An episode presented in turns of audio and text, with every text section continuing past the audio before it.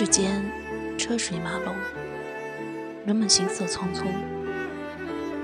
眯眼远望，忽然想起十几年前这条街道的那一头发生过一个事件：两个穿得很体面的女人，为了口角要当街剥去另一个女人也很体面的衣服，以示羞辱。衣服真的被剥掉了。当时围观的有数百名行人，没有人上前阻止。那两个动手的女人手上并没有凶器，身上也没有武功。数百名不动声色的围观者，是不是想趁机一睹剥除体面后的女性酮体？这个推断有点污浊。比较厚道的猜测是，当争吵开始时，他们不清楚事情的前因后果和当事人的彼此关系，只能冷静观察。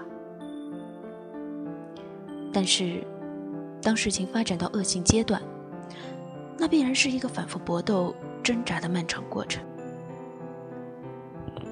而且行为的目的已看得一清二楚。这总该有人站出来了吧？不，他们是衣冠楚楚的体面人，怎么能陷入拉拉扯扯的扭打之中？而且受害的女性已经一缕不整，自己裹卷在里边碰碰撞撞，也有损于雅洁的身份。于是，从头到底，数百具健硕的生命像在剧场里那样安分守己。静静地观看着这一期街头暴行的起承转合，步步演进。终于，有人觉得有点不对，决定要写一封信给报社，呼吁今后街头不应该再出现这样的有伤风化的事情。两位先生从手提包里找出纸和笔，把纸。按在电线杆上，开始写信。信写得义正言辞，周围的先生深有同感，便在信纸上一一签名。每一个签名都端正清晰，而在整个签名过程中，波弈的暴行正在进行。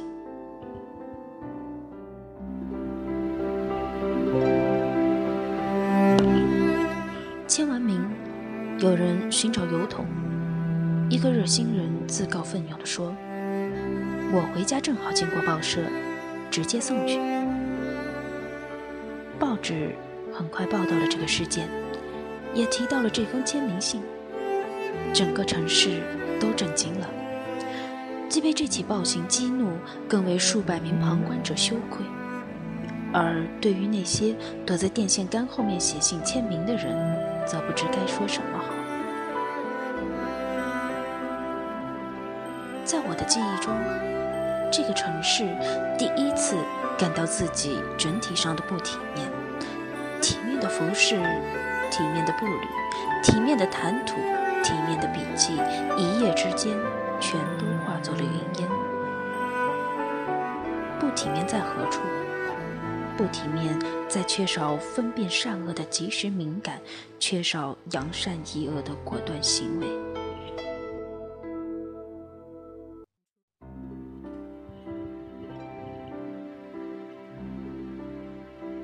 以后的那些日子，人们纷纷发表言论，要求司法部门严惩那两个造事者。其实，谁都知道。像造事者这样的恶人，不管何时何地，总会有几个的。问题的严重性，恰恰在于几百名冷静的旁观者。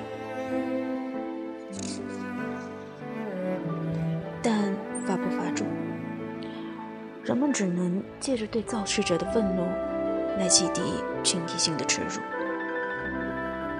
后来，造事者理所当然受到了惩罚。人们终于吐了一口气，但痛苦并未消除。一座最讲究体面的城市的痛苦。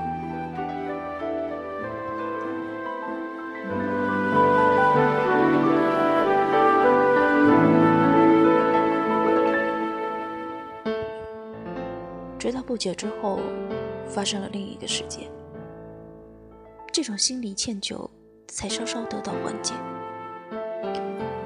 一位默默无声的中年音乐教师，因患不治之症而进入危机状态。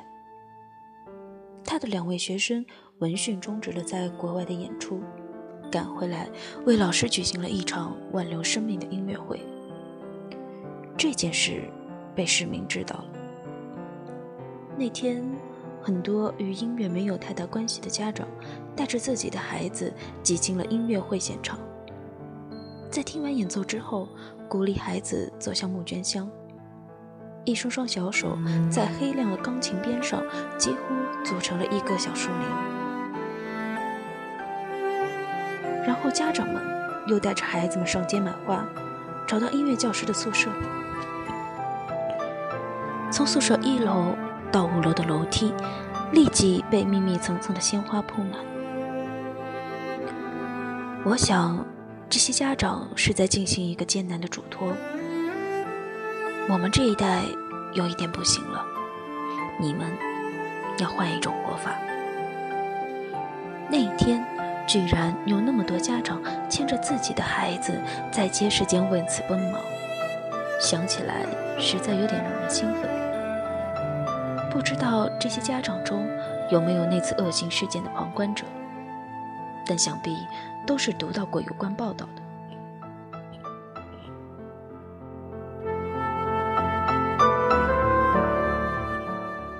他们经历过人人自危的年代，看到过文革中街道间的武斗、抄家和大大小小的政治事件，深知即便是一目了然的恶行，也难于以自己的一腔正义去扑灭。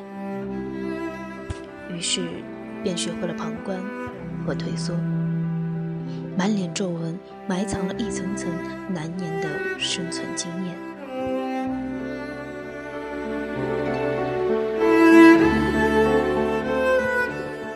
有时，他们也会把这种生存经验吞吞吐吐的传授给自己的孩子，但千言万语常常抵挡不住孩子最幼稚的发问。其实，这种发问也来自于自己的童年。他们在疑惑中反思，直到一桩桩恶性事件把他们一次次摇撼，他们终于知道应该给孩子们留下一点什么了。据我所知，甚至那些身陷监狱的父母也希望前来探视的孩子做个好人，不要学坏。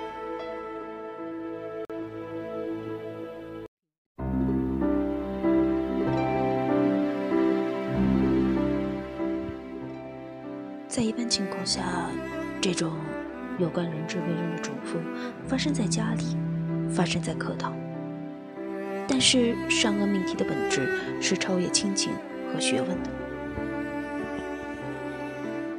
最终实现形态是一个人与无数陌生人的关系。因此，最大的课堂常常在人群中、街市间。正面的课，反面的课，明白的课，灰色的课，我们都从这样的大课堂上走出。然后在不知不觉中，又成了这种课堂的教师和课本。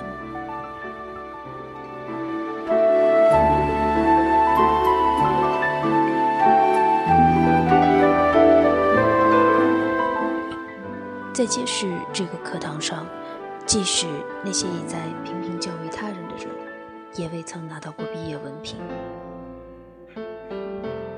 美国作家艾巴辛格。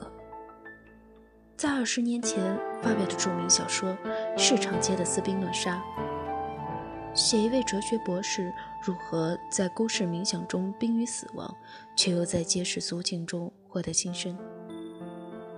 喧闹的街市足以向神圣的斯宾诺莎发出挑战，更遑论我们。我仍然凝视着街市，街市。不提供理论，只提供情境。情境大多比理论雄辩，而善良正是在情境中生存。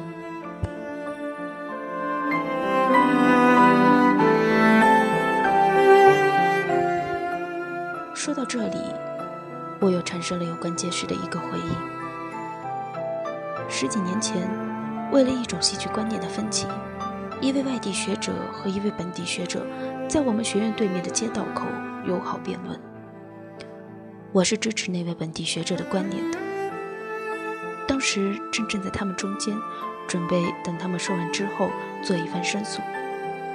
但就在这时，一位骑自行车的中年妇女连人带车倒在马路中央。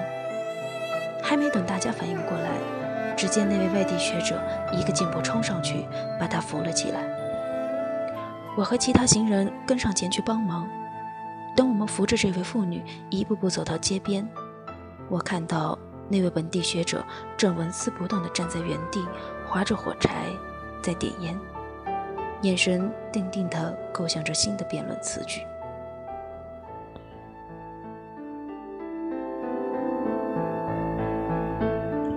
还好，看来没有大伤。外地学者拍打着自己的衣服，走回原地。关于淡化情节的问题。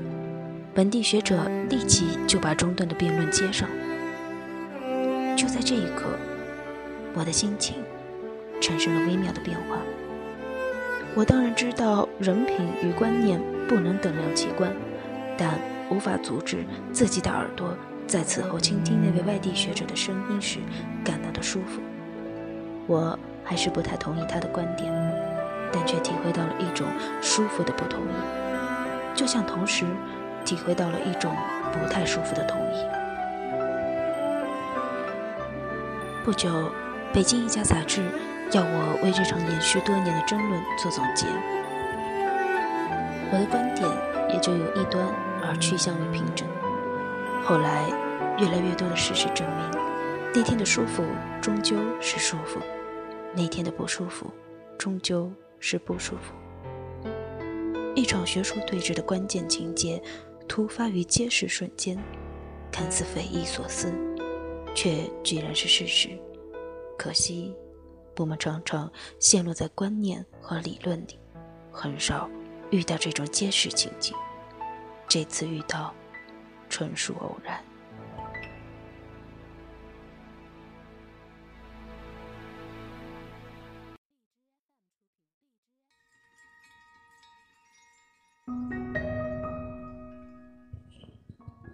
这里是 FM 二七五零六，L 小姐的小世界，我是主播 L。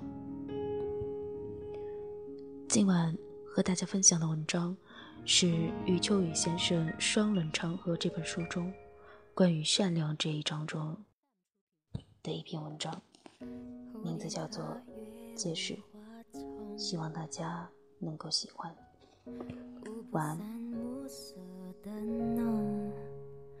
挥动在一线，摇着漂泊。爱上你，我还无法沉着。蝴蝶它越无花草，又裹上自己蜜蜂，嚣张在排着一种漂泊。畏惧你会戳破了执着，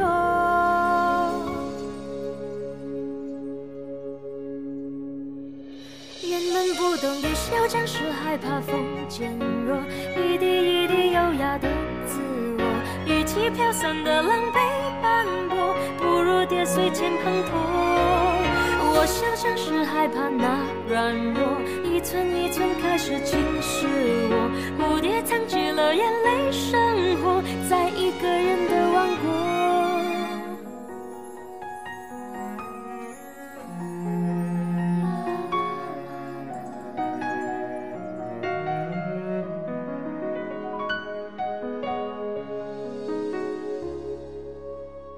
蝴蝶它越无花丛，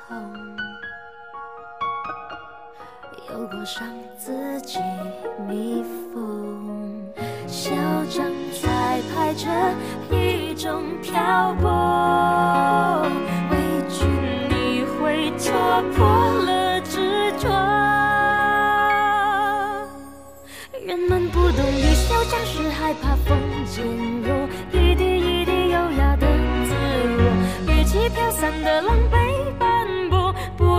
随前滂沱。我下站时，害怕那软弱，一寸一寸开始侵蚀我。蝴蝶唱起了眼泪生活，在一个人的王国。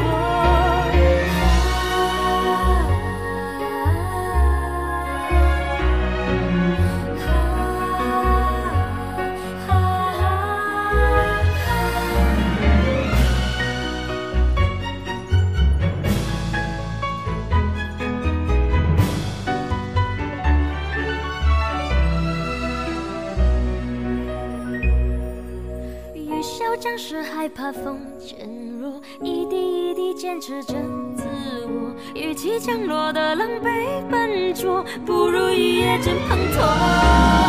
我想就是害怕那软弱，一寸一寸开始侵蚀我。谁知道坚持心谁复活。